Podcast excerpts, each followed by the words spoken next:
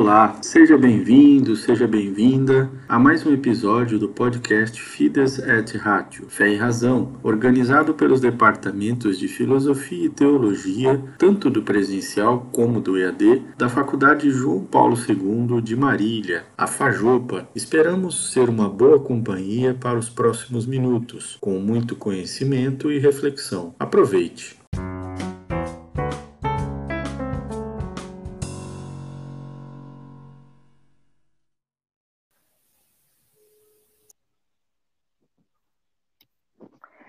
Boa noite, sejam todos bem-vindos a esse nosso encontro, a esta webinar Missiologia. E o nosso tema de hoje, a vida é missão. Todos são chamados a contribuir, cada um segundo as suas possibilidades e seus dons, para que o Evangelho seja anunciado por toda parte e a formação missionária ocupe lugar central na vida cristã. Então, para que os nossos corações batam e para que esse pulsar de nossos corações movam nossos pés para irem onde mais precisam de nós e para que nossas mãos se engajem em projetos criativos e audaciosos em favor da vida, precisamos investir mais em formação missionária. A igreja peregrina é por sua natureza missionária. Este é um elemento central do projeto missionário. Para sua realização, todos devemos colocar à disposição nossos dons e nossas riquezas. A causa missionária deve ser para todo cristão, tal como para toda a igreja, a primeira de todas as causas. Este é o pulsar do nosso coração. Somos convidados a aceitar este chamado, sair da própria comodidade e ter a coragem de alcançar todas as periferias que precisam da luz do Evangelho. Onde há povo, há missão, e onde há missão, há mil razões para ser feliz. Dom Luciano Mendes. Papa Francisco, comprometemo-nos a colaborar para que a missão seja o paradigma de toda ação evangelizadora. Ah, se pudéssemos aproveitar deste tempo favorável e realizar o sonho do Papa Francisco, de uma escolha missionária que possa transformar tudo: costumes, estilos, horários, linguagem e, sobretudo, a estrutura eclesial, a fim de que essa se torne ferramenta atual de evangelização no mundo e para todos. Por isso, formação e atualização são duas palavras-chave neste contexto. Por isso, nosso convidado de hoje vai nos ajudar a lançar as redes em águas mais profundas. Ele é Padre Maurício da Silva Jardim. Acho que teve um probleminha aí na internet, deve voltar logo. Isso, Padre Maurício está aqui que tem uma longa trajetória aí no, nas pontifícias obras missionárias. O senhor mesmo vai se apresentar, vai dizer né, qual é a importância depois né, das pontifícias obras missionárias na evangelização do Brasil. E nós estamos assim muito gratos pela vossa presença hoje conosco. Muito obrigada por ter aceitado esse convite. E aqui o senhor vai encontrar alunos da Faculdade João Paulo II, vai encontrar também missionários e missionárias que atuam em nosso regional, vai encontrar um grande ardor missionário e vai encontrar também pessoas de outros regionais que acompanham com frequência a nossa webinar Missiologia. É um momento forte de formação, de informação e de, de atualização. Por isso, é uma grande honra tê-lo conosco esta noite. Seja bem-vindo e a casa é sua. Muito obrigado, irmã Elizabeth, muito obrigado ao, ao Comire do Sum por esse convite, por esse prazer de poder estar com vocês nessa noite e compartilhar com vocês um pouco também da minha experiência missionária, mas também do conteúdo em preparação para o mês missionário este ano, um ano totalmente diferente para todos nós, né? Onde as agendas foram canceladas, os nossos cursos, formações presenciais, tudo mudou. Mas a missão não foi cancelada, a missão permanente. E a gente também, aqui na sede das Pontifícias Obras Missionárias em Brasília, também nós continuamos é, atuando, trabalhando, contribuindo na formação missionária através de muitas lives, de muitos encontros assim, nesse estilo. É um prazer, é uma alegria estar com vocês muito grande e minha saudação também a todos dos conselhos missionários, também da Faculdade de Missiologia que, que participam desta momento de formação, de partilha. A irmã Elizabeth já falou, né? Eu sou o padre Maurício Jardim, eu sou da Arquidiocese de Porto Alegre, Rio Grande do Sul. Estou há quatro anos morando em Brasília e atuando como diretor das Pontifícias Obras Missionárias com sede em Brasília. Somos uma equipe de pessoas que tra trabalha nas POM, todos estamos liberados para esta missão. É o padre Antônio, que é o secretário nacional da Pontifícia União Missionária, a irmã Patrícia, que já esteve com vocês, é a secretária nacional da Infância e Adolescência Missionária, e o padre Badacer Neto, é o secretário nacional da Pontifícia Obra da Propagação da Fé, trabalha com juventude missionária, é, famílias missionárias e idosos enfermos missionários.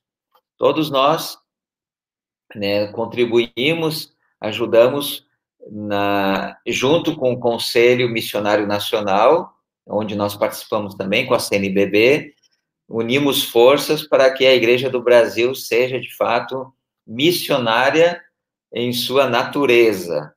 Então, a partir disso que a gente hoje vai é, fazer as nossa, nossa partilha.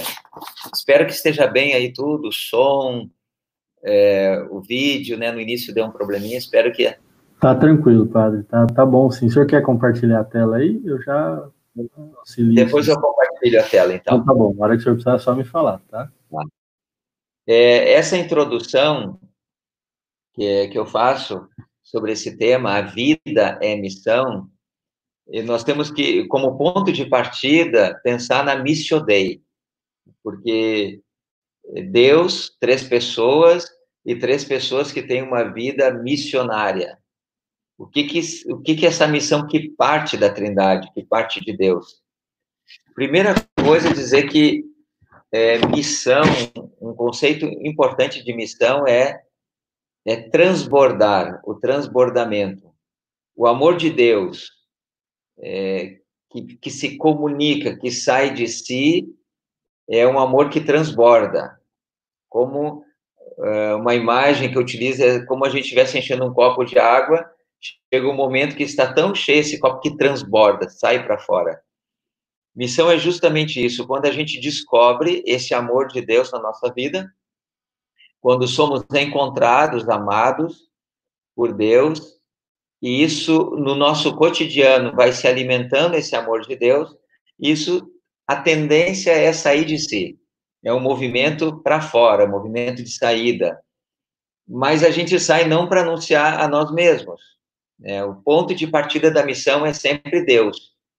É, Deus é a origem, o grande protagonista da missão o Espírito Santo.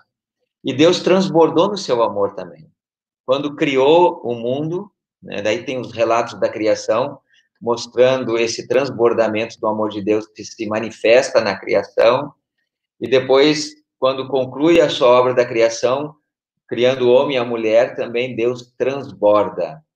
É, é uma resposta totalizante, uma resposta completa de Deus, esse transbordamento. E esta e este todo esse movimento, que é um movimento de irradiação, de, de sair de si, de expansão, é um movimento que acontece dentro da natureza missionária da igreja. A igreja não foi, não existe para si mesma. Ela é o movimento que a igreja faz é de sair de si, de ir ao encontro. A igreja em saída, como o Papa Francisco bem sintetiza. E é nesse sentido, é, pensando nisso, que missão é o transbordamento de uma vida que se sentiu tocada, amada por Deus, que nós escolhemos já no ano passado o tema da campanha missionária. A vida é missão. A missão não se reduz a, atividades. A missão não se reduz a uma dimensão, a uma parte da minha vida, ou algumas horas do meu dia, né? Que eu sou missionário quando eu estou numa visita, sou missionário quando estou numa atividade, num curso, numa numa viagem missionária. Não, eu sou missionário 24 horas. É nesse sentido que a gente quer neste ano com a reflexão do tema da campanha missionária, mostrando essa dimensão existencial da missão.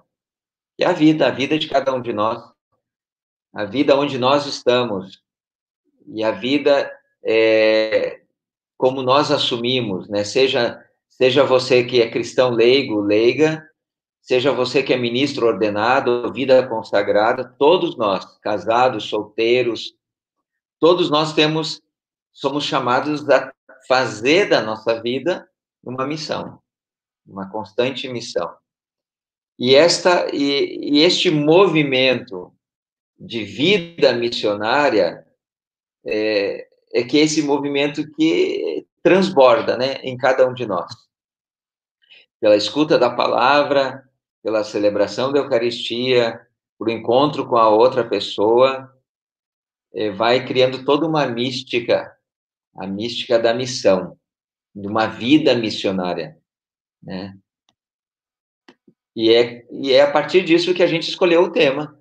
E foi o ano passado, dezembro do ano passado, quando é, nós, no Comina, olhamos também o tema da campanha da fraternidade, que falava de fraternidade e vida, nós vimos que deveríamos focar no tema da vida. Mas o tema da vida não se separada da missão. Nunca podemos separar a vida da missão.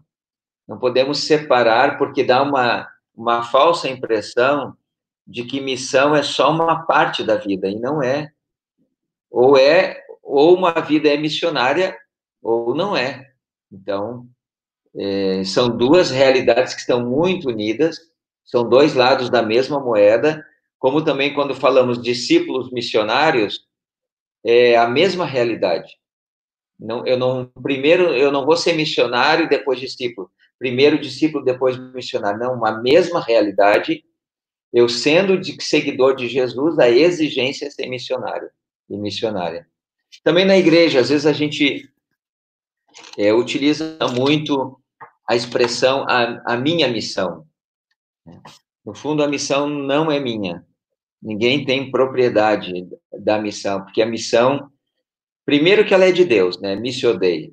Segundo, que missão é tarefa eclesial, é de toda a igreja. Nunca ninguém pode se apropriar, nenhum grupo, nenhum movimento, nenhuma pastoral pode se apropriar da missão. Ela é essa tarefa eclesial né, de toda a igreja. Então, reunimos reunimos nessa campanha deste ano as duas expressões, né, com o verbo, é importante esse é, a vida é missão, dizendo o, do nosso ser, da nossa identidade, né, não é, poderíamos ter escolhido vida e missão, mas daí mostraria que seria duas realidades separadas. Uma coisa é a vida da gente e a outra coisa é a missão. Não é assim. Justamente que a gente quis enfatizar com esse tema o verbo ser, mostrando que missão é identidade, missão é natureza.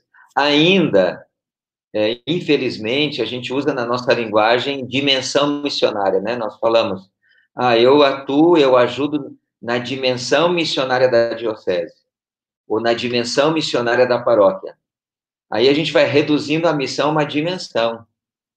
Também é, é algo que a gente, na nossa própria linguagem, eu também muitas vezes utilizei isso, dimensão missionária, mas eu fui descobrindo também que a missão não é, é, não é simplesmente uma dimensão, uma categoria, uma característica, mas a missão é a identidade. Eu repito isso porque parece que isso não entrou ainda é, nas nossas organizações, na nossa vida da igreja no Brasil, é, não entrou essa consciência de que toda paróquia missionária, que toda pastoral, que todo movimento, todo serviço que existe na igreja, ele deve ser missionário.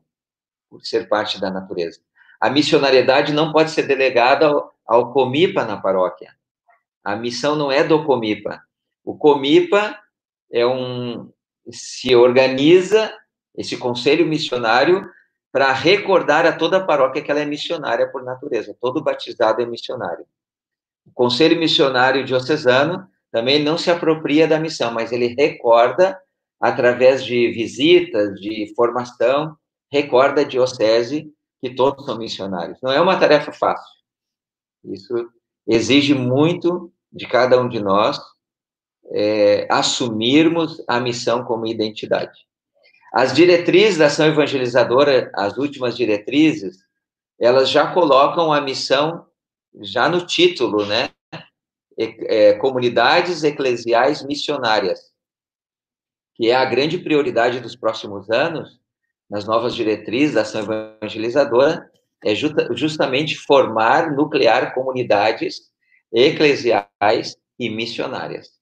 Veja que missão não é aqui uma dimensão da comunidade, não é uma parte, mas está dentro da, da, da própria, do próprio nome, né, a própria característica. Então, essa é um, uma introdução apenas.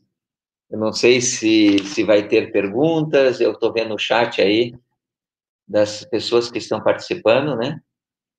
É, o, o Almir aqui já contribui, né, Elizabeth? Pode ser um pouco interativo também a nossa, a nossa live. As pessoas que estão Pode participando, perguntando. Isso, ele, o, nós vamos colocar o chat aqui, né? E você que está nos assistindo, que está participando, pode colocar a sua pergunta, a sua provocação, né? O padre colocou assim frases que a gente está usando muito, mas como essas frases acontecem realmente na vida prática? Missão é identidade, todo batizado é missionário, comunidades missionárias. A minha pergunta é como é que o senhor está vendo todas essas realidades aí nas práticas, aí nesse os regionais que o senhor tem passado? Realmente nós estamos assim num, caminhando num bom sentido? Essa identidade missionária também, assim, no, na com, nossa compreensão nas comunidades, está florescendo? Tem um crescimento? O senhor percebe isso? Então, é, eu, o, meu, o meu olhar é bastante positivo. Né? Eu procuro olhar as coisas é, boas que estão acontecendo na Igreja do Brasil e a gente percebe, eu percebo assim que nos últimos anos tem crescido a consciência missionária. E também quem contribuiu muito para isso é uma série do Papa Francisco. Quando ele lançou o Evangelho Gaudium, que foi a sua primeira exortação apostólica, como um programa de pontificado, colocando no coração do pontificado dele a missionariedade da igreja. E isso teve um efeito, no meu olhar, um efeito cascata, isso que o Papa tanto incentiva, tanto fala, as conferências episcopais, os bispos, aí, a, as comunidades começaram a falar mais de missão. Eu acredito assim que se fala bastante hoje, nos documentos, as pessoas estão participando, falando, mas, contudo, ainda estamos muito longe de uma igreja toda ela missionária. Às vezes nós colocamos outras prioridades na frente da missão. Né? Colocamos, é, sei lá, construção, vamos fazer festa, vamos, vamos temos que pagar as contas, vamos vamos construir e colocamos outras prioridades, às vezes administrativas, ou mesmo as nossas agendas, e sobra pouco para a missão, sobra pouco tempo. Eu fui pároco também, eu via que na paróquia, quando tinha a pauta do conselho paroquial, a pauta às vezes tinha 10, 10, 10 pontos, e ficava lá um pontinho da pauta sobre a missão da paróquia. É, o nosso desafio, Elizabeth, que eu vejo, é colocar em primeiro lugar a missão. O São João Paulo II dizia que a missão é a prioridade das prioridades, em Redentórios Missio, né? É a primeira prioridade. Mas ainda, infelizmente, a gente não consegue colocar a missão como primeira prioridade e vai colocando outras coisas aí no meio, né? Por exemplo, vou dar. Culpa? De quem é, é a culpa? Que a, de quem é a culpa que a missão não é prioridade? eu não sei se dá para falar de culpado. Se a gente olhar a história, a história é. da igreja, por exemplo, a foi delegada às congregações religiosas. É, foi uma, uma falta de compreensão da missão. E, dizia, olha, missionários da Consolata, missionários xaverianos, missionários combonianos, e foram congregações que assumiram, de fato, a missionariedade como identidade. Mas, na minha leitura, nós fomos delegando a missão. E aí a igreja, a diocese como tal, eh, identificava missionários aqueles que vinham de fora, os missionários adigentes, identificava missionários aquelas congregações de carisma missionário. Esse é um lento processo, que eu acho que vem desde o Concílio Vaticano II, de recuperar que toda a igreja deve assumir essa identidade. A diocese, em primeiro lugar, né, os documentos são muito claros que, por exemplo, numa diocese, o bispo é o primeiro que deve mostrar esse ardor missionário, o clero, a vida consagrada, os cristãos leigos e leigas, né? Então, existe uma conjuntura na nossa igreja, na história da igreja, que foi colocando a missão como dimensão, foi sendo delegada. Mas eu acredito que há um retorno muito forte, especialmente com o magistério do Papa Francisco, de recolocar a missão no coração da igreja. Mas são processos lentos, muito lentos. Tem então, que ter já temos algumas, sim, temos algumas participações, bem-vindos e bem-vindas. E aqui a Inês, né? Tem alguns que são realmente nossos seguidores. E a Inês, ela está dizendo assim, está fazendo a seguinte pergunta: qual a diferença da missão antes do Vaticano II e depois dele? Exatamente isso que eu estava falando agora, foi na compreensão da missão. É, o Vaticano II é, trabalhou muito a teologia da missão. O conceito de missão nasceu na, no século XVI, vamos dizer, conceito de missão adigentes. Eram aqueles europeus que é, saíam dos seus países para serem missionários na África, sobretudo, e depois também aqui na América. Esse era o conceito de missão, atividade.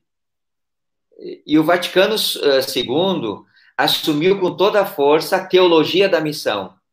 Primeiro, identificando a missão como de Deus, missio Dei, e recuperando a natureza. É para mim essa é a grande diferença, é recuperar a missão como natureza da igreja e não apenas como atividades e dimensões que era antes do concílio. Só que nós passamos já 50 anos do concílio e a gente na prática ainda temos muito a fazer para que a missão seja assumida como identidade. Todos nós, daí vale para mim, que sou padre, para vida consagrada, para todo cristão leigo e leiga, não vê o missionário só aquele estrangeiro que está no Brasil ou aquela pessoa que saiu do Brasil para outro país. A gente se vê na paróquia como batizado missionário. É um desafio para todos. Hum. Certo. Tem o meu irmãozinho aí, o padre Xaveriano, Paulo Andreoli, bem-vindo, que bom ter vocês aí, nossa, de outro regional, que bonito. Aí ele faz uma seguinte provocação: se tudo é missão, não pode acontecer que cada um se esconda no que está fazendo e nunca chegue, chegue o momento para a diestra e adigentes? Uhum. É, concordo com o padre Paulo.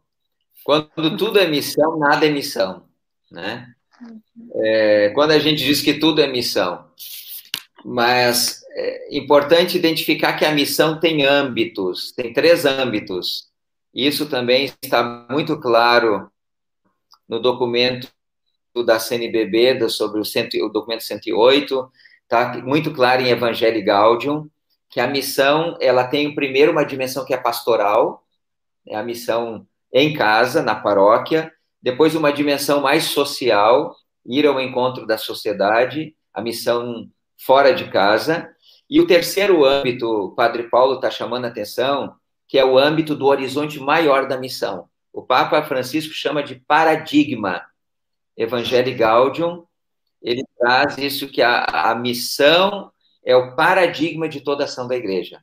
Paradigma significa que é é, é o eixo principal, é o horizonte maior. A igreja não pode descuidar, claro, o Padre Paulo está lembrando da missão adigentes.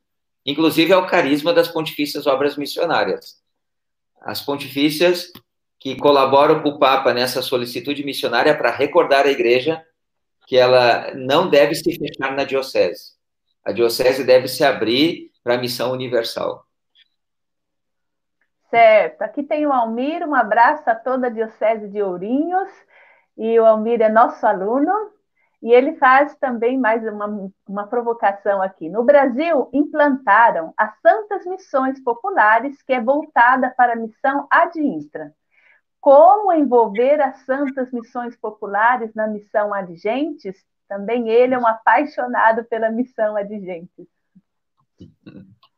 Ótima pergunta, Almir. Esse é o desafio para Santas Missões Populares, mas é o desafio para toda atividade missionária da igreja, é, é o desafio para as congregações, é o desafio para as dioceses. A tendência nossa é fazer a missão muito ad intra, né? Às vezes até o nosso discurso ele é ad extra, para fora, mas na prática às vezes a gente fica muito é, respondendo às necessidades evangelizadoras da, da, da, nossa igreja, da nossa congregação, e também um desafio para as santas missões populares, né? Ter o, o horizonte, sempre o horizonte maior deve ser o adigente. É, como? Ele pergunta como. Eu não tenho uma receita de como.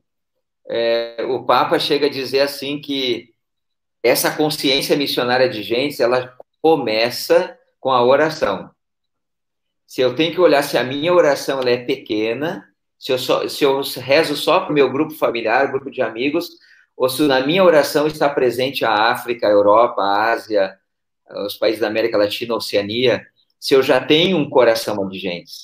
Esse, eis um grande desafio, né, da gente começar a criar uma consciência de gente através da nossa própria oração. E outra também, muito concreta, quando chega o mês missionário, nós temos a coleta missionária. Aquela coleta, ela vai todo, 80% da coleta para a missão adigentes.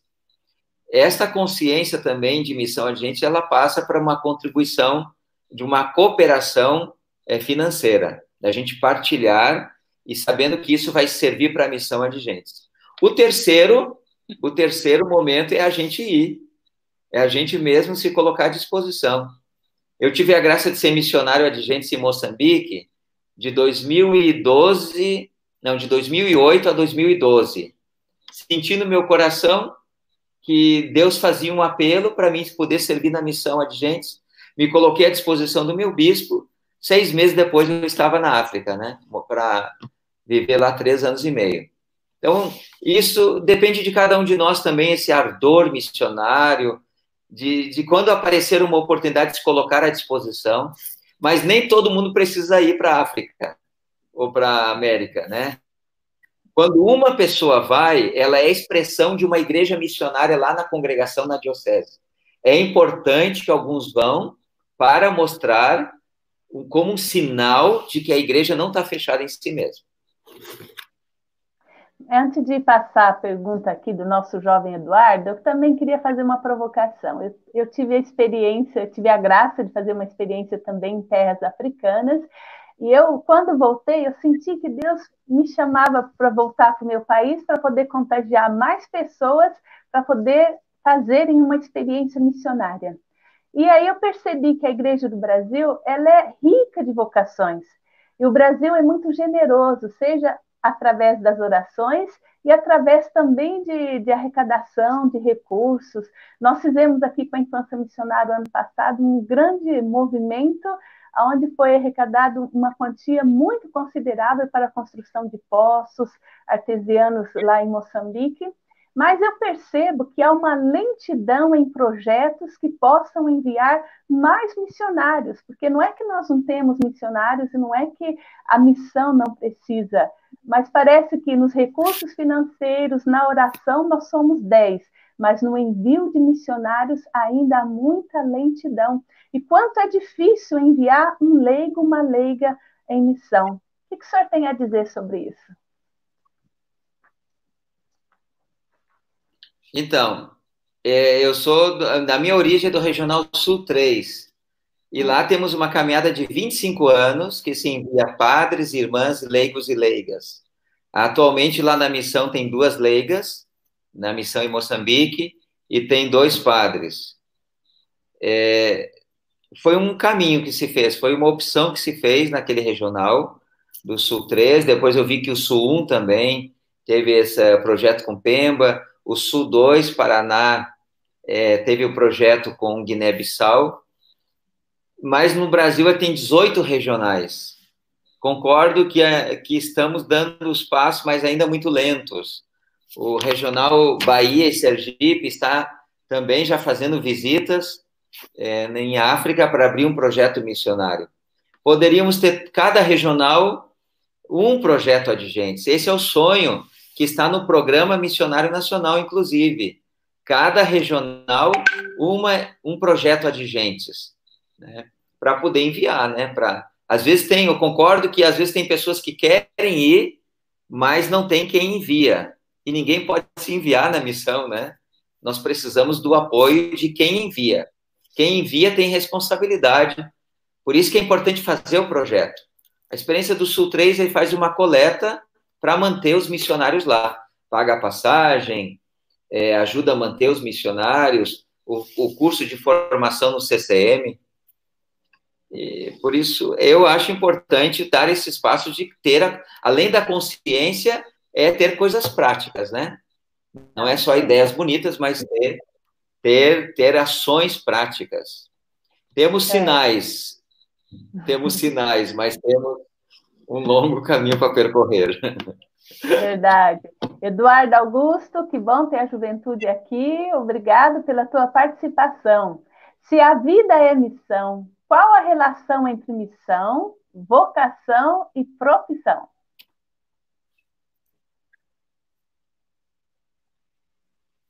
Então, Eduardo, né? Sim. É, Eduardo Augusto.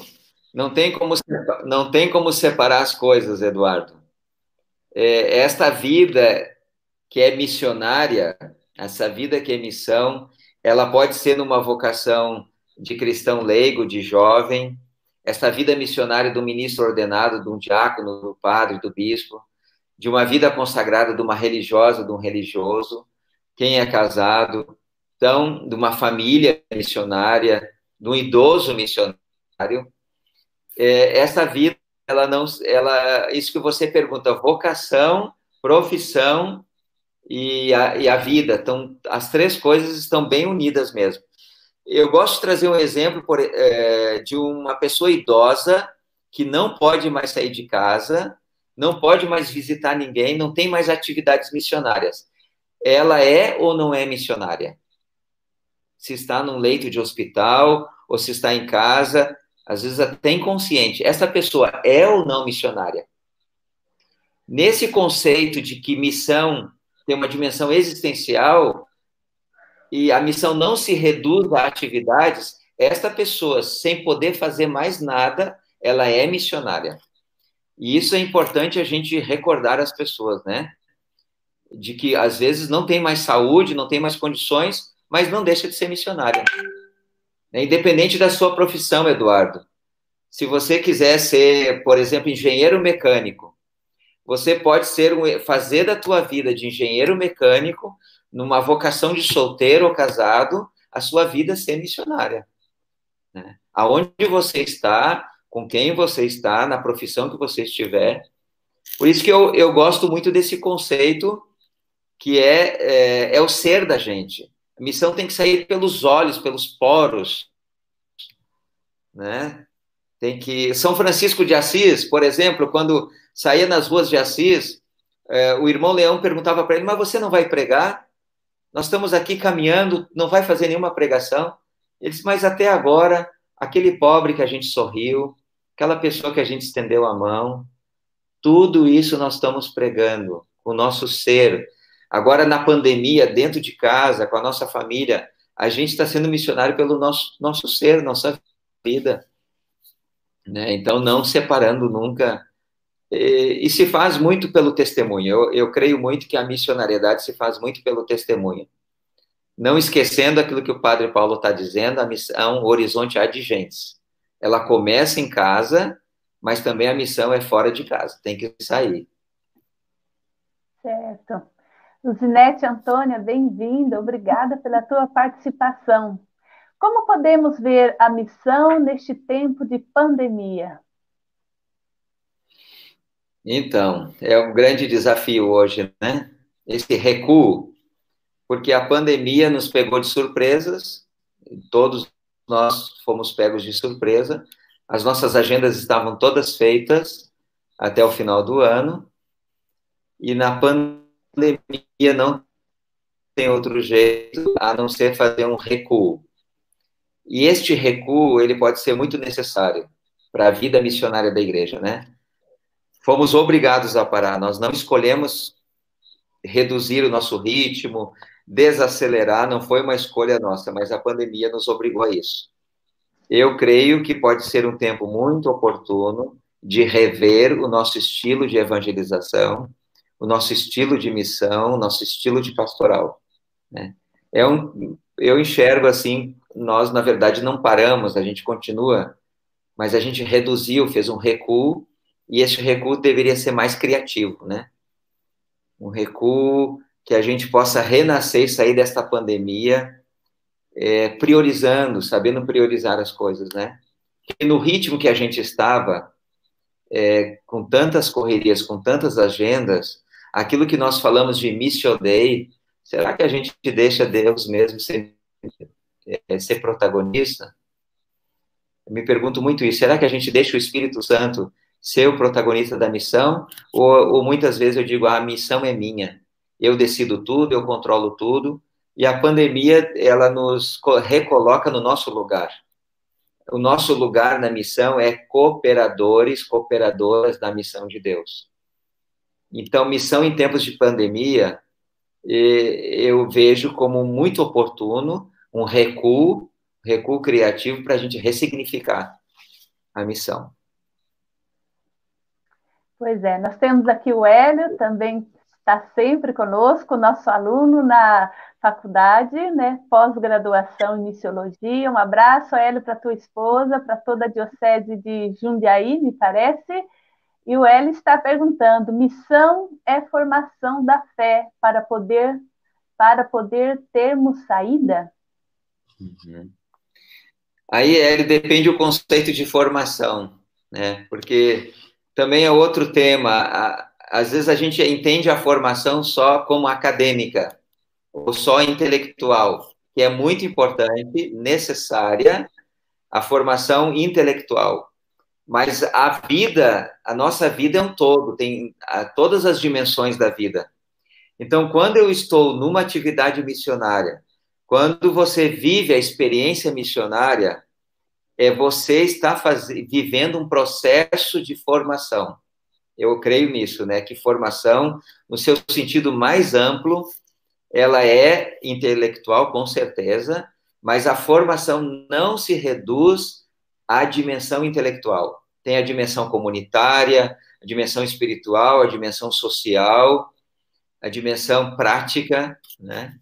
Então, talvez é este passo que a gente tem que nas nossas escolas de formação, nos nossos conselhos missionários, a gente conseguir ver que os processos que a gente realiza, eles também são formativos. A gente preparar uma live, preparar uma, uma santa missão popular, a gente atuar numa uma, uma missão, preparar um congresso missionário, todos esses processos, no meu entender, eles são muito formativos e a missão de fato precisa de formação, não tem como separar.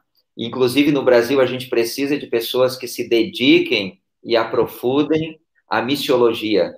Né? Precisamos de mais pessoas qualificadas com pós-graduação, com mestrado, com doutorado, e isso vai ajudar muito a missão no Brasil se qualificar. É importantíssimo isso. Quanto mais qualificada a formação também missiológica nossa, é, nós vamos ter mais clareza também por onde a gente quer caminhar. Isso, sabe que nós já estamos com 50 alunos, nós estamos fazendo concorrência ao CCM, vamos ver se a gente vai conseguir ultrapassar. Que legal. É, é público, nós temos para todos. O pois público é, verdade. A diferença que nós estamos na frente de vocês é que o nosso é totalmente à distância, não paga nada de viagem, pode fazer diretamente da sua casa. Esse é o nosso diferencial, por isso nós vamos continuar crescendo. E aí tem Olha o Valdir, tem o Valdir Francisco, Sou Valdir Pires, coordenador do Comide Diocesano de Apucarana, Paraná. Ô, oh, meu Paraná querido, um abraço. Eu sou paranaense. Quero perguntar para o Padre Maurício se este ano é propício para que as missões aconteçam dentro das próprias famílias. Ótima pergunta. Eu, vou, eu queria chegar lá nesse assunto, porque o mês missionário, o mês missionário deste ano, muitas pessoas estão é, perguntando foi cancelado. Né? Então, a resposta é a seguinte: cancelar ou não. O Papa Francisco confirmou, com a mensagem que ele publicou na dia de Pentecostes, com, confirmou o Dia Mundial das Missões. O Brasil tem uma, uma história desde 1972, ao invés de celebrar só o dia, nós celebramos o mês missionário, outubro. Então, não foi cancelado, está confirmado. Semana passada, a gente enviou todo o material para as dioceses, enviamos cartazes, envelopes, a novena missionária, a oração missionária, a mensagem do Papa.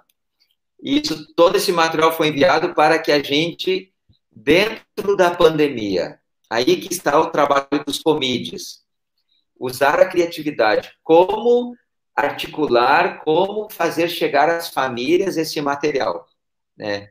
Eu acredito que se a gente não conseguir, conseguir fazer em grupos a novena missionária, por causa do isolamento, nós vamos fazer essa novena em família. Fazer chegar lá na família cinco exemplares da novena, um cartaz, a oração missionária.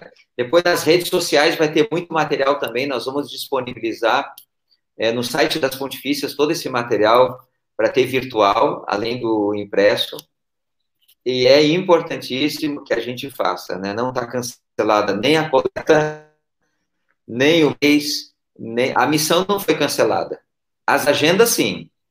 As agendas de formação presencial não teve outro jeito. Mas a missão como tal, ela continua e graças a Deus, nas famílias que a igreja doméstica lá é o destino desse material chegar. Pois é. Vilane, ah, Luzinete está dizendo né, que estamos fazendo esta missão em nossa casa. Verdade, Luzinete. Muitas pessoas estão se dedicando, sendo criativas para realizar esta missão em casa e atingir até mesmo outras pessoas. A Vilane dos Santos Leite, boa noite, bem-vinda e obrigada. Como viver a missionariedade na família? Tem alguns exemplos práticos, Padre Maurício, para isso?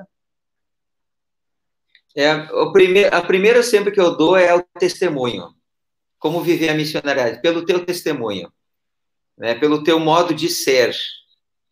O teu modo de ser, o teu modo de se relacionar, de respeitar, às vezes, né, fora da pandemia, a gente não consegue olhar olho no olho, a gente não consegue escutar as pessoas.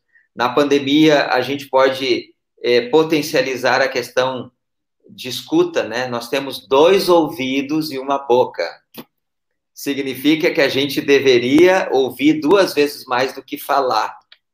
Eu acho que o mundo está cheio de palavras, né? Se fala muito e se escuta pouco.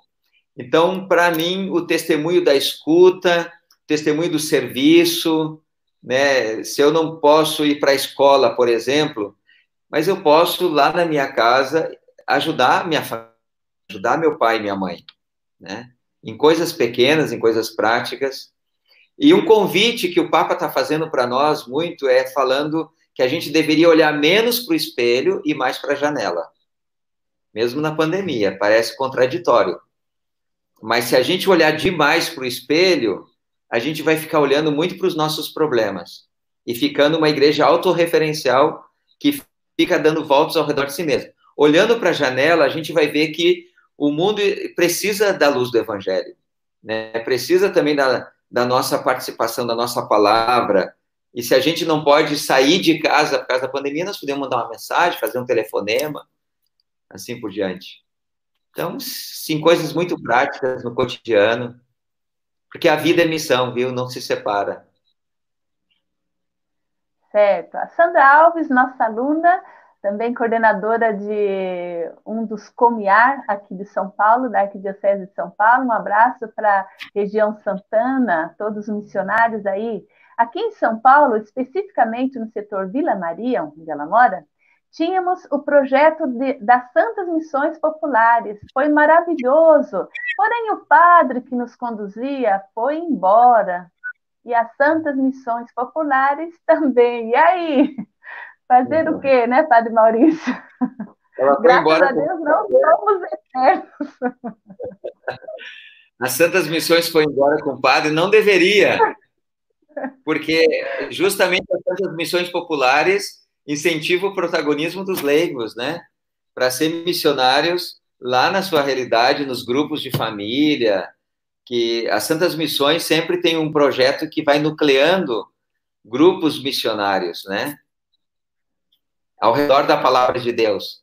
Independente se muda ou não o padre, o grupo ao redor da palavra de Deus na nossa, no nosso condomínio, na nossa rua, deveria continuar.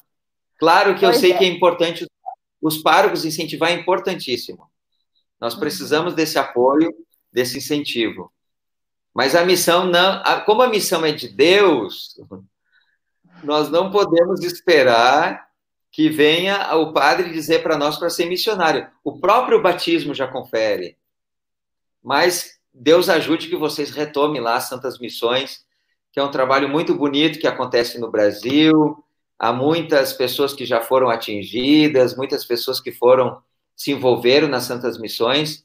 O que, o que uh, a gente tem que evitar que aconteça que a missão atinja um pico, né, chega no auge e depois desse áudio ela caia. Isso eu acho que nós temos que trabalhar para a missão permanente. É o outro desafio que nós temos.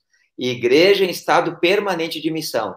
Não só um projeto que tenha início, meio e fim, porque missão não tem fim, o desafio é fazê-la permanente. Verdade. César, um abraço a você, a Rosane, a toda a Diocese aí de Santos. Padre Maurício, caminho na igreja há muitos anos e percebo que hoje se fala muito mais em missão do que antes, é verdade. Isso é real. Ou eu que não, ou eu que não, que nunca havia notado isso antes na igreja. Então hoje se fala mais de missão do que antes, Padre Maurício. Eu posso falar dos meus 50 anos. É, quando eu era seminarista, então eu ouvia falar pouco em missão. Pouco. Lá em 1990 até 99. Depois eu comecei a falar, ouvir falar das missões redentoristas, das santas missões populares, das missões capuchinhos, mas também eu via pouco se respirar, é, se respirar essa identidade missionária na igreja como todo, né? Cada um parece que vai trabalhando para a sua pastoral, o seu movimento, vai fazendo de, do seu jeito as coisas. Mas para mim falta, falta uma liga, falta um, um assumir juntos a missão como um grande projeto para a diocese. Eu penso que ele tem razão. Hoje se fala mais de missão do que um tempo atrás, com toda certeza. Se fala mais de missão. Mas do falar para assumir, ainda nós temos muitos passos para a gente, todos nós, dar juntos. Aí entra, Elizabeth, a questão da sinodalidade. Aí a imagem da igreja que o Papa Francisco está querendo é, colocar para nós é uma igreja sinodal, caminhar juntos. Esse caminhar juntos que vai é, assumindo o projeto como sendo de todos, né? A missão não é só do padre, a missão não é só da vida consagrada, a missão tem que caminhar juntos. Esse, a missão é a tarefa eclesial. Se um puxa para o lado, outro para o outro, né, nós temos que ter é, o esforço da comunhão. Essa é a sinodalidade. Mas aí o é. comitê pode recordar o Comipa, o Comide, as obras pontifícias, todo mundo trabalhar junto para recordar que missão não é só uma atividade. Não se reduz ao mês de outubro. Quando termina outubro e chega novembro, a missão acaba? Não. Novembro continua a missão. Agosto tem missão. Só que outubro a gente destaca com mais força para animar e incentivar. Certo. Sônia Maria, nosso abraço. Obrigada pela tua participação. Como ampliar e cativar novos missionários? Obstáculos são apresentados por muitos dos que são convidados. Uhum. Eis o desafio. Como ampliar, como. Primeira, é, eu sempre acho que primeira coisa importante ter um projeto. Precisamos de quem envia. E quem envia pode ser uma congregação, pode ser uma diocese, é sempre uma instituição. Pode ser a, a Conferência dos Religiosos do Brasil, pode ser um regional, um projeto que faça esse papel de cuidar, de enviar, de fazer uma coleta, de preparar, tudo isso. Mas é, um caminho constante de incentivar que haja isso, né? que haja um projeto. Certo. Maria da Conceição, também é você, tua família, o nosso abraço. Se fala muito neste tempo de pandemia que a família está vivendo a igreja doméstica, mas na realidade ainda há muitas famílias que não assumiram este papel. Como conscientizar estas famílias, Padre Maurício? Então, a melhor evangelizador de um jovem é outro jovem, eu creio. Por causa da linguagem, por causa da proximidade, por causa dos mundos que se aproximam. O melhor evangelizador de uma família pode ser outra família. Né? Acredito que se a gente conseguir criar na paróquia, né, na nossa paróquia, uma rede de, de famílias missionárias, né? famílias que evangelizem famílias, que dão testemunho de famílias, este para mim é um caminho. É, nas Pontifícias Obras Missionárias temos uma das atividades é famílias missionárias. Ainda não é um número muito grande no Brasil, nós temos mais no Nordeste, mas é um grupo muito animado, que está dando certo, que está assumindo a missionariedade mesmo como identidade. Famílias missionárias. Família que vai também evangelizar. Nós nunca podemos esperar que uma pessoa sozinha ela assuma essa tarefa missionária. Eu acho que isso é uma ilusão. Nós jogar todo esse papel para o comide, jogar todo esse papel para o bispo, para o padre, ou para um, um leigo coordenador, não. Aí vem de novo o tema da sinodalidade, é uma tarefa de toda a igreja. Não podemos, não podemos jogar esta carga, né? Quem é que vai evangelizar as famílias? Um conjunto, é a sinodalidade, são outras famílias, é a própria igreja. Sim. André Luiz, que prazer tê-lo conosco. Obrigada pela participação. Em uma sociedade materialista e consumista, como cultivar um ardor missionário, que é o Espírito de Cristo, que exige renúncia e desprendimento de si e material? Aí entra o tema da espiritualidade, eu acho, né, que é o último capítulo da Evangelii Gaudium do Papa Francisco, ele responde isso com evangelizadores com espírito né? Evangelizadores com mística. Mística é algo, é o segredo que nos move, é aquilo que está dentro de nós. Uma pessoa que foi encontrada, se sente amada por, por Deus e que é uma apaixonada por Jesus Cristo, ela vai naturalmente, não precisa fazer nem muito esforço, né? Ela vai viver essa mística missionária, espiritualidade missionária. E aqui está uma, é, é uma questão que foi tocada que eu acho essencial. Nós temos que aprofundar esse tema da espiritualidade missionária, da mística, porque é isso que vai nos sustentar. Na pandemia mesmo, se não fosse com mística, com espiritualidade, a gente teria, muitas pessoas teriam até desistido, né? perdido o sentido, mas e agora qual é o sentido? Mas se há uma, se nós solidificar, e aí tem que ter mesmo um esforço pessoal de colocar no centro a questão, a centralidade da palavra, a oração pessoal. Nós temos que solidificar essa questão da espiritualidade, né? E aí, claro, a gente está dentro do mundo que é materialista, que é consumista, que é violento, que tem muitas exigências. Mas se a gente tiver essa consciência de uma espiritualidade mais solidificada,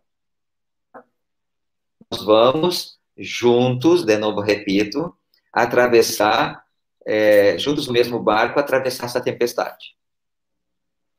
Certo. Patrícia, grande missionária, outro dia nos falamos, não é, Patrícia? Um abraço. Acha que neste tempo em que não podemos tanto sair, podemos ser mais corajosos e criativos no anúncio além fronteiras, utilizando os meios de comunicação, indo além dos confins geográficos?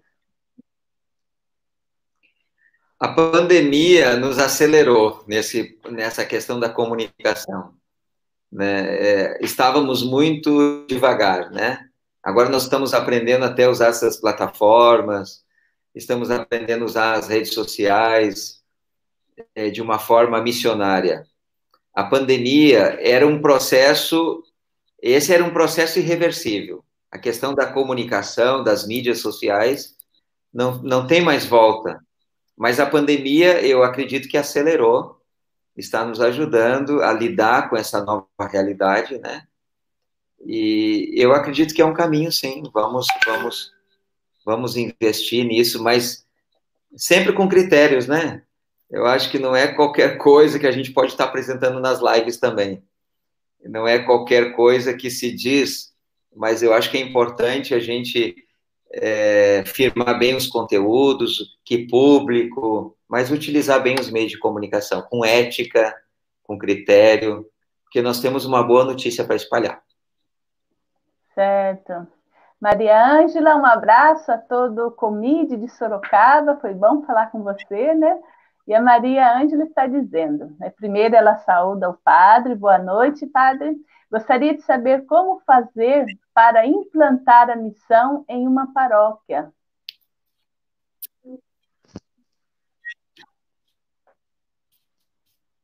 Sim. É Maria Ângela, eu creio que já tem plantada lá a missão.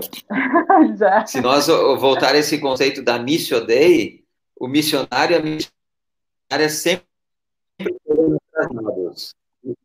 é, o, o Espírito já chegou lá em Sorocaba, Deus já está fazendo a missão dele lá na paróquia, tudo já está acontecendo. Agora, o que você pode concretamente fazer para articular, para animar a missão lá, é propor, conhecer um pouquinho mais sobre o Conselho Missionário Paroquial e propor ele para implantar na paróquia esse conselho, e o Conselho Missionário Paroquial vai pensar ações, formações, atividades missionárias.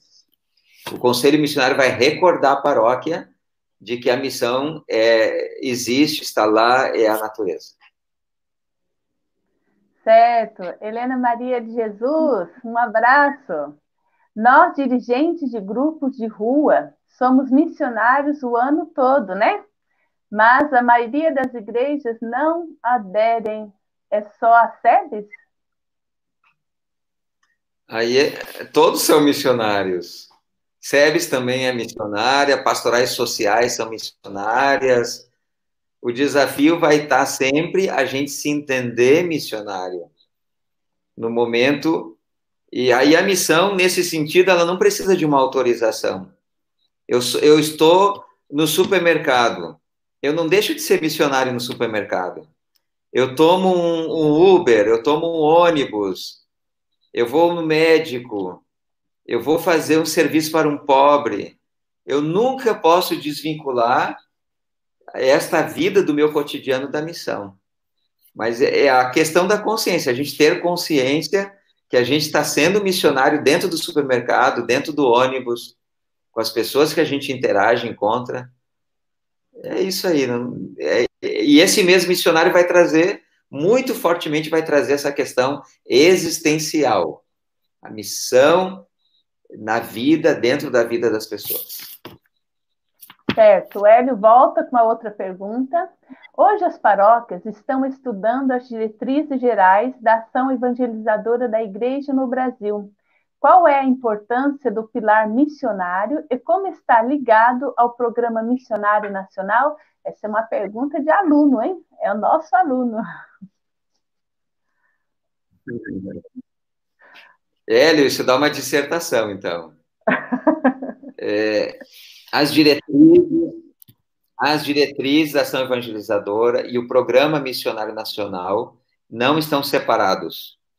É, se nós formos ler lá no número, no final das diretrizes, nas conclusões, nós vamos ver que as diretrizes falam de que a Igreja do Brasil está apoiando para implementar o programa missionário nacional com as suas quatro prioridades. As próprias diretrizes citam o programa. E o próprio Programa Missionário Nacional ele vai toda nessa direção também de fortalecer esta é, animação missionária a cooperação missionária na Igreja do Brasil. Há muito o que fazer ainda. É um programa, são diretrizes para quatro anos, é um programa missionário também para quatro anos, daí veio a pandemia, mas tem muitas atividades que, que elas se casam ali. O pilar da missão do programa que é a sua pergunta, ele está junto com os outros quatro pilares, né? Da palavra, do pão, é, da Eucaristia e da missão.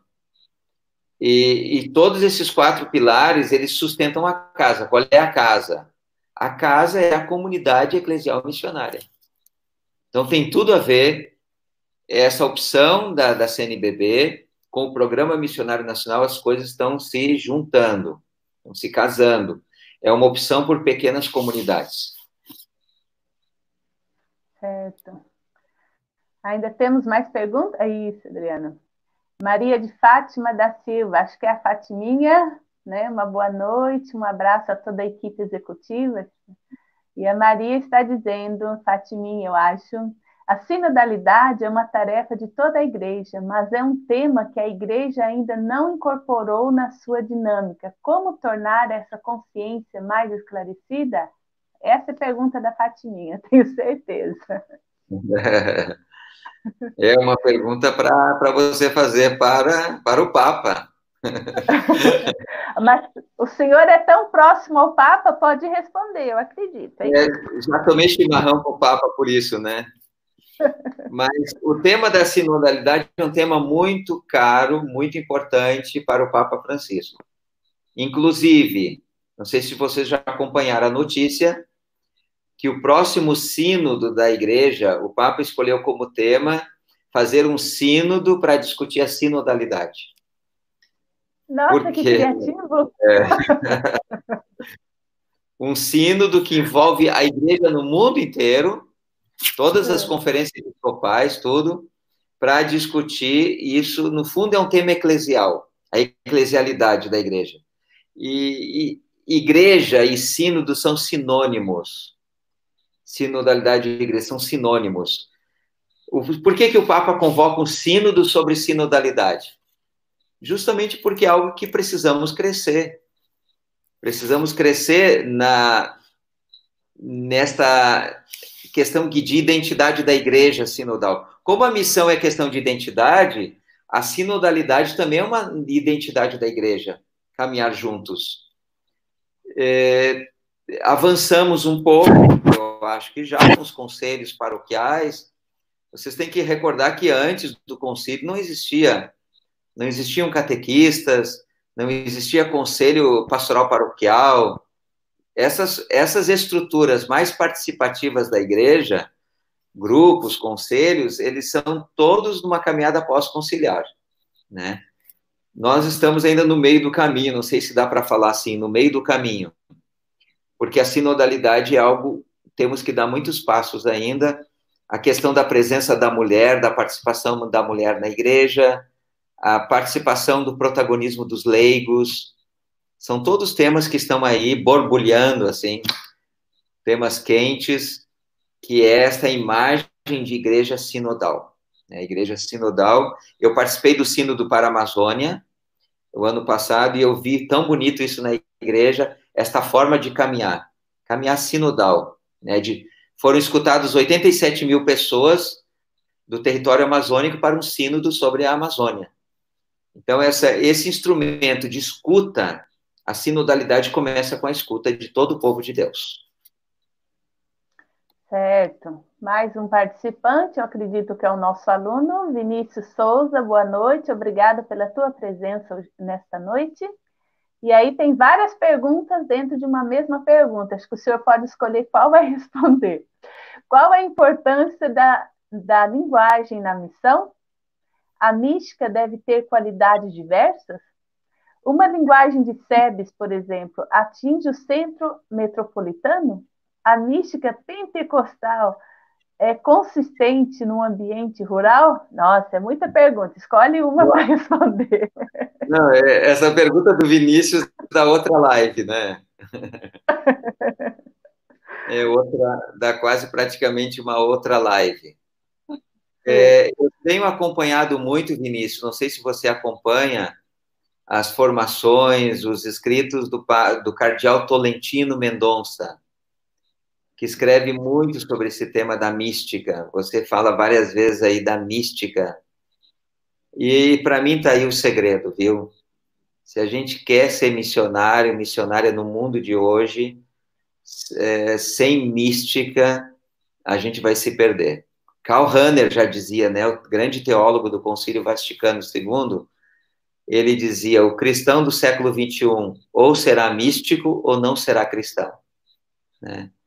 porque nós não somos uma empresa, nós não somos uma agência de, de publicidade na igreja, mas a gente tem a nosso, nossa motivação principal é o Evangelho, é Jesus Cristo. E, e tudo isso demanda mística, espiritualidade. Agora tem que pensar essa mística para o mundo atual hoje. O princípio eu acho que é o mesmo, né? O princípio, a raiz da nossa mística, nosso modelo é Jesus Cristo. Nós não temos outro modelo. O modelo do missionário é Jesus Cristo. Como ser missionária? Missionário, missionário no tempo de hoje. Nós temos que olhar o modo de Jesus, com quem ele andava, como eram os gestos, as pregações, o estilo da mística de Jesus. É uma grande pergunta tua, não sei se eu respondi totalmente, mas eu recomendo o Cardeal Tolentino Mendonça. Um dos livros que eu gostei demais dele foi O Elogio da Sede.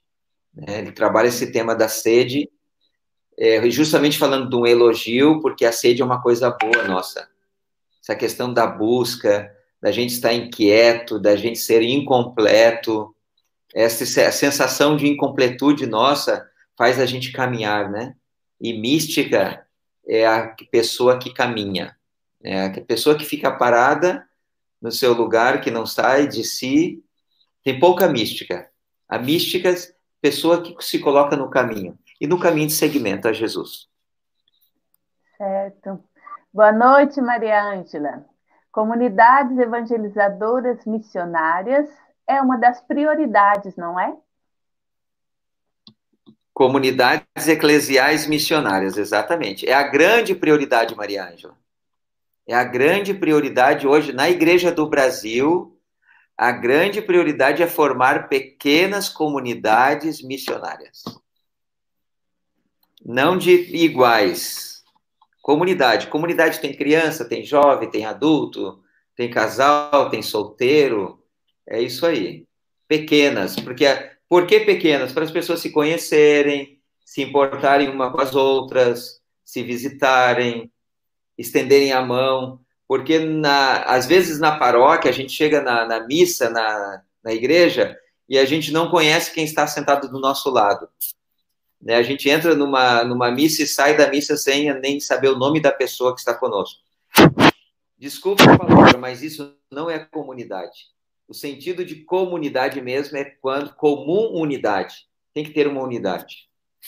Aí a saída é, são essas pequenas comunidades ao redor da palavra de Deus. Certo. O, o tempo Maria... né, Elizabeth, eu queria compartilhar um pouquinho a identidade visual da, da campanha. Para o pessoal. Isso, vamos só terminar com a, a, pergunta da Ana Maria okay. lá e nós mudamos então. Ana Maria, okay. leiga, missionária de Maria Xaveriana, boa noite, obrigada, nossa aluna no curso de missiologia. O, e que tal, Padre Maurício, descobrimos a vocação batismal? Última pergunta. Ai, terminou bem. terminou muito bem as perguntas. Porque quem fez a pergunta é a Ana Maria, né? Isso. Ana Maria, você recorda do tema do mês missionário do ano passado, né? Que o Papa Francisco convocou o mês missionário extraordinário.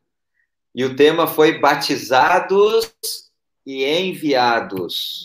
A Igreja de Cristo em missão no mundo. Então, essa insistência de que a vocação principal, a vocação fundante é o batismo. Batizados e enviados. Que tal, então, se todo, todo cristão batizado assuma sua vocação missionária no mundo. Olha o detalhe: Igreja de Cristo em missão no mundo, lá na sociedade, onde mais precisa da luz do Evangelho, é o nosso lugar. Infelizmente, na pandemia, a gente não pode estar lá presencialmente, mas vai passar a pandemia e nós vamos voltar, botar os pés lá no meio, no mundo. Certo. Então, agora nós voltamos à palavra do Padre Maurício, depois também tem um vídeo, um vídeo de divulgação do nosso curso. Ok, Elizabeth, eu vou compartilhar. É, o senhor clicou em share screen? Isso, padre, já está aqui.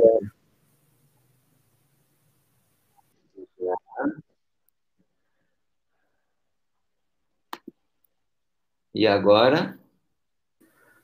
Agora basta o senhor abrir o PowerPoint do senhor, tá, padre? Que nós já vamos estar tá vendo, tá? Eu vou abrir aqui. É, o senhor não vai ver, não, o senhor não vai ver a gente, mas a gente vai estar tá vendo o senhor, tá? Pode ir lá por PowerPoint okay. mesmo, minimiza essa tela aí, isso. E aí a gente vai ver. Isso. Pode abrir o PowerPoint, o senhor vai acabar não vendo nossa sala, mas a gente vai estar tá vendo o, o desktop do senhor e o senhor também, tá bom? Estou abrindo já. Uhum.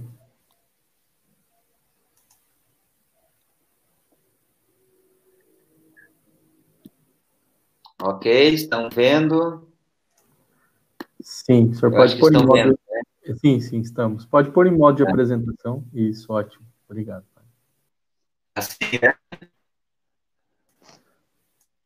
Tá perfeito, pai. Tá perfeito. Ok? Ok, perfeito. Pode, pode. Beleza, então. Tá, Joia. Então, aí nessa tela vocês estão vendo a identidade visual da campanha. Acho que estão vendo, né? É, nessa identidade visual, primeira coisa que eu gostaria de falar é que a ideia dessa, desse gesto do Papa Francisco mostrando que a vida dele é uma missão. Não só do Papa, que está fazendo esse gesto de carinho, com um jovem cadeirante, um jovem especial. O Papa desceu do Papa Móvel numa quarta-feira e foi ao encontro desse jovem.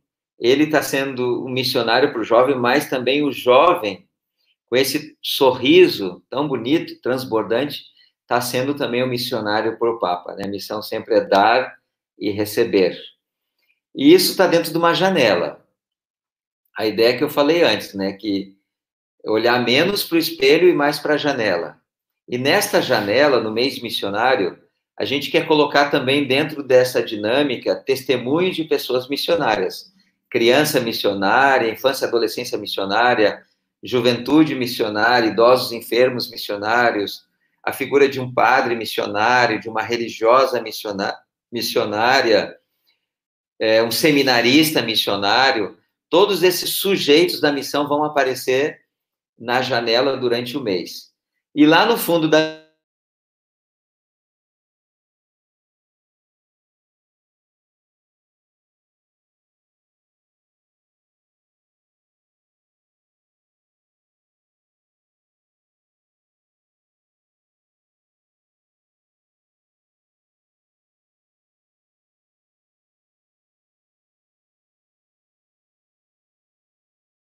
Padre, o senhor está nos ouvindo? É que travou o seu áudio e a sua câmera.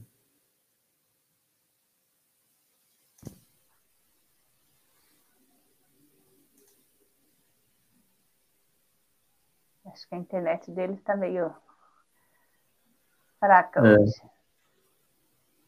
Padre Maurício, o senhor está nos ouvindo? Acho que, acho que ele caiu, deve estar tá entrando novamente. A irmã quer falar um pouco sobre o curso, irmã? Aproveita e já faz. Pa, pa, passa o vídeo lá, quero ver como vai sair. Deixa eu pegar ele aqui então.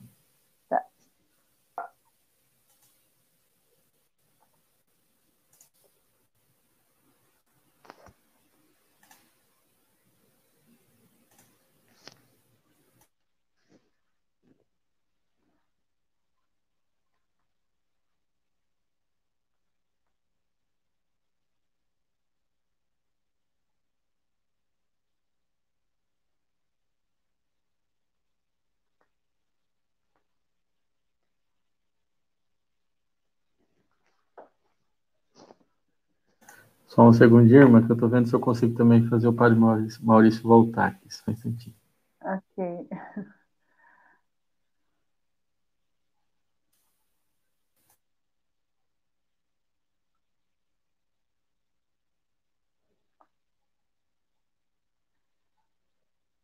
Problemas de tecnologia.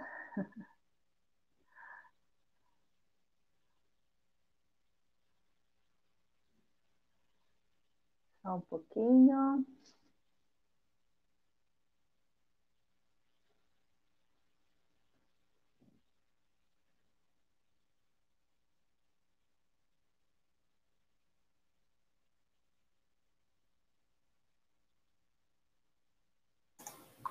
Irmã, quer, quer ir falando Oi. sobre o curso? Eu já vou, assim que eu conseguir aqui, eu já libero o, o vídeo, tá bom?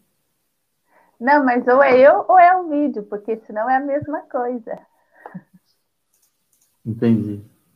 Então aguarda só um pouquinho, tá?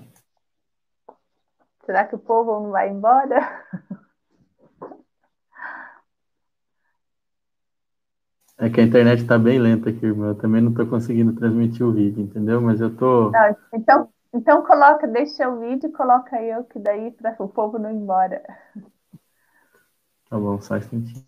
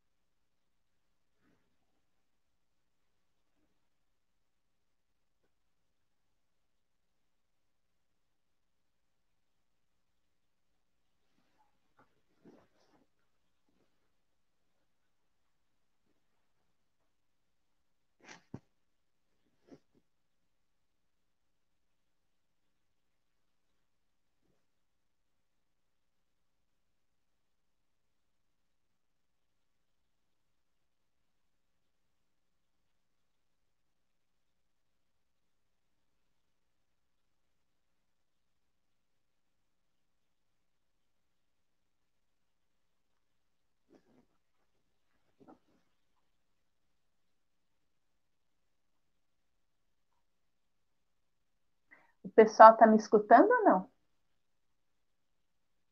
Sim, irmã, tá todo mundo ouvindo a senhora. Pode, se quiser ah. falar, pessoal, é, tá todo mundo aí, tá? É, tá bom.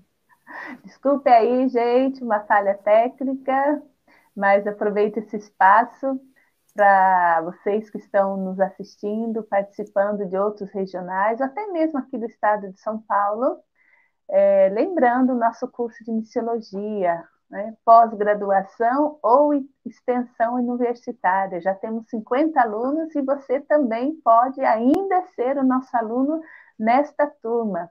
Os professores são conhecidos em nível nacional, pessoas muito competentes e também o preço é muito acessível. É uma ótima parceria essa da Faculdade João Paulo II com o Conselho Missionário Estadual, que teve esta grande ideia de um curso de missiologia totalmente à distância.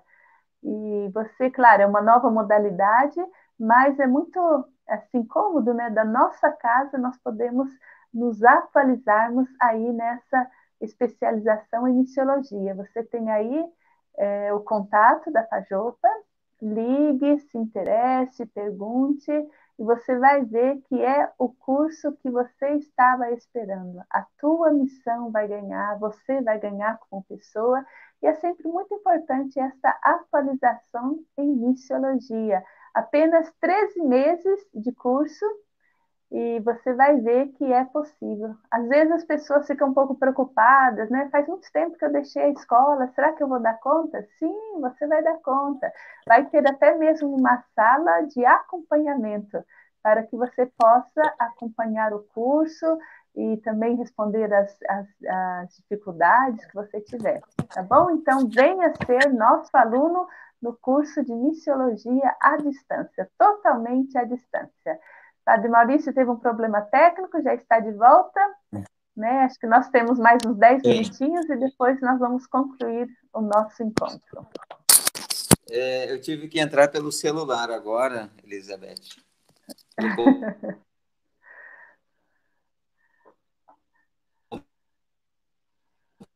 É, semana passada, a semana retrasada fui eu que tive problemas técnicos, hoje é o nosso convidado.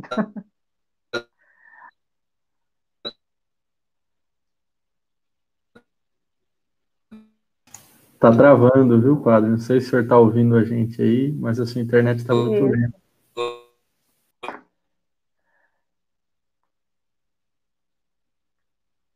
É, parece que hoje não demos muita sorte aí com a internet do nosso convidado, mas não tem problema.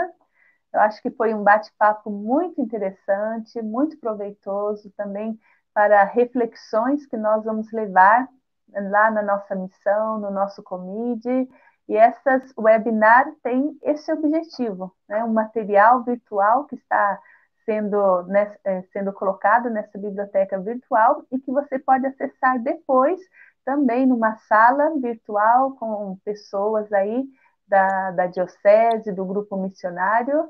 Então, não vamos perder essa chance, né? Atualização e formação. Conseguiu agora? É, eu estou no celular, né, agora, não é mais no computador. Só para concluir, então, Elis é, Elizabeth, para concluir, eu estava falando do. Eu, eu, não sei se vocês viram a tela que eu compartilhei antes. Sim, ela, é, ela mostrou. E a explicação que eu dei, não sei se ouviram. Acho que é a bom gente, retomar, Padre Maurício. É, a gente só, a gente só viu tá. na primeira tela, viu, Padre? Foi só aquela primeira tá. tela.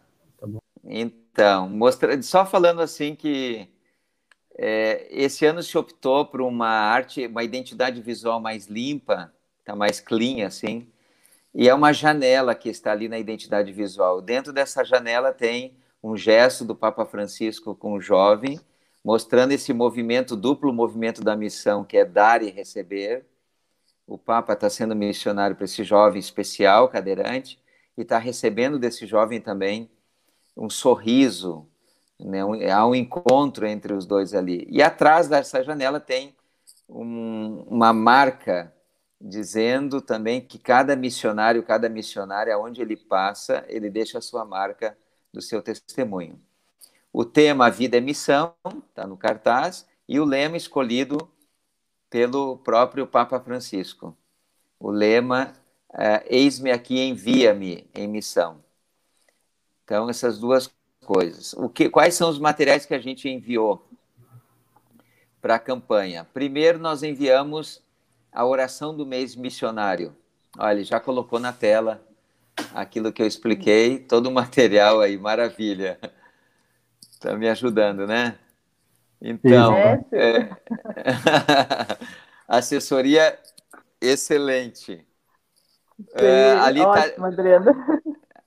Parabéns, Adriano. Aquilo que eu não consigo, você faz milagres aí. É, ser um sinal de esperança, né? Tá mostrando o texto. Eu não vou ler todo o texto, mas esse material depois vocês podem compartilhar, né? É, a, a, não tem como desconectar o mês missionário deste ano com a pandemia. Está muito conectado.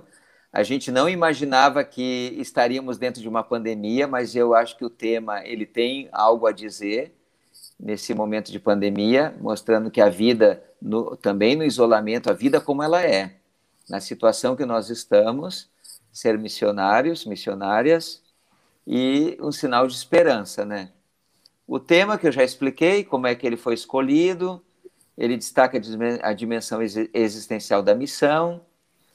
Depois, quem organiza a campanha, pode pular ali, Adriano, quem organiza a campanha as obras missionárias, que tem essa responsabilidade de sempre produzir o material. Mas esse material também ele é pensado dentro do Comina, Conselho Missionário Nacional. Ali a gente distribui também as, as tarefas para produzir a novena, para aprovar juntos a oração, a identidade visual, todas essas coisas é dentro do Conselho Missionário Nacional. A arte eu já comentei, pode pular é, o aplicativo Zapar. Lá na frente, aplicativo Zapar. Todo ano vem no nosso material esse, esse desenho do aplicativo. É, assim, a gente aponta, ba, primeiro baixa no celular gratuitamente o aplicativo Zapar, Z-A-P-P-A-R. Depois de baixado o aplicativo, aponta com a câmera para o para o cartaz, para o envelope, para a novena, e ele vai abrir todo o material através desse aplicativo, né? Vai abrir os vídeos, a novena, todo o material da campanha. A oração do mês missionário, que é sempre produzida, todo ano. Tem um santinho que foi enviado, um São Francisco Xavier, Santa Terezinha. Foram 5 milhões de santinhos que a gente enviou para as 277 dioceses do Brasil. 160 mil cartazes, 300 mil novenas, é uma quantidade enorme de material que a gente envia. A novena missionária é, sempre traz testemunhos de diferentes sujeitos da missão e dentro dessa temática aqui. Então, novena missionária já enviamos também para as dioceses. Mas se alguém que alguma paróquia tiver interesse, POM, faz o pedido, né, através dos materiais, a gente envia também a, a novena. É o único material que é cobrado é a novena. Os cartazes, envelopes.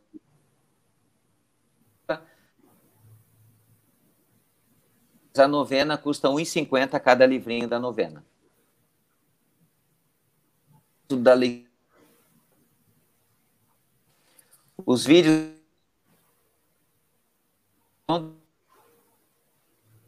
produzindo os vídeos, mas com a pandemia a Rede Aparecida não pode fazer as viagens para captar as imagens, os testemunhos ainda.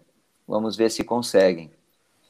Mensagem do Papa este ano está num livrinho separado, porque além da mensagem do Papa tem a prestação de contas da campanha, para onde vai aqueles recursos no mundo inteiro, através dos gráficos, está bem explicado este ano, junto com a mensagem do Papa. Os santinhos que eu já falei, e a oração dos fiéis, nós enviamos também para todos os folhetos litúrgicos do Brasil, uh, para o mês de outubro, inserir nos folhetos litúrgicos a oração, a prece dos fiéis, comentário e a oração da campanha. Envelopes também foram enviados. Além dos envelopes, não sei como vai ser outubro ainda com a pandemia, mas nós vamos criar um QR Code e vamos enviar, disponibilizar nas redes para as pessoas poderem poderem fazer a sua doação de casa mesmo. Quem anima a campanha, a gente sempre pede assim que quando chega o material na diocese, os primeiros interessados em animar a campanha é o Conselho Missionário Diocesano. É ele que tem que se apropriar desse material, enviar nas paróquias, fazer toda a articulação junto lá com a coordenação de pastoral, com o bispo, e a coleta missionária no penúltimo final de semana de outubro, como todo ano, sempre nessa data. Ok, era isso. Então, só queria mostrar um pouco esses materiais que já foram enviados para as dioceses.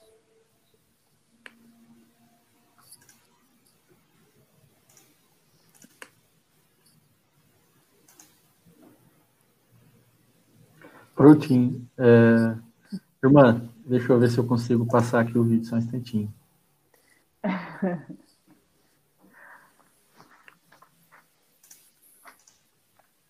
É, a irmã, eu já coloquei aí o, o, o nosso endereço, né? Então, se, quem quiser entrar em, eh, quiser entrar em contato, a Aline também pode estar recebendo é, a divulgação, né, a, os contatos que eu coloquei. Deixa eu ver se estão aí no aqui na em destaque aqui, ó. Quem quiser entrar em contato sobre a especialização, então, é, uhum. basta entrar em contato através do site, que nós temos lá o, o formulário de inscrição e temos também um e-mail, tá? Para que você, quem quiser tirar alguma dúvida, falar com a Aline ou falar com a irmã, pode estar entrando em contato com a gente, tá bom? Irmão, o vídeo eu vou ter que passar na próxima, porque tá. Não tá, tem eu... problema, Adriano. Então, tá não bom, se preocupa, está ótimo. Então, vamos já, né, chegamos ao final deste nosso encontro. Padre Maurício, muito obrigada pela disponibilidade em estar aqui conosco. Que o Deus da vida continue iluminando a tua missão. Que Maria, a estrela da evangelização, seja sempre mais e mais a vossa maior inspiração nesta doação ao reino e à causa missionária. E para vocês que estiveram mais uma vez conosco nessa webinar Missiologia, o nosso sincero obrigado. Nos encontraremos dia 31 com outro convidado muito especial, que é o Padre Antônio, também das Pontifícias Obras Missionárias, com um tema sobre a natureza missionária da igreja. Assim a gente vai aprofundando cada vez mais. Então, a todos e a todas, obrigado pela presença, ao nosso técnico muito paciente, muito competente, Adriano, Deus o abençoe também em mais esta missão. Fiquem com Deus e até o dia 31. Até mais. muito quiser. obrigado. Obrigado pelo até convite. Mais, Deus abençoe. Tchau, tchau. Abençoe. Tchau. Amém. Tchau.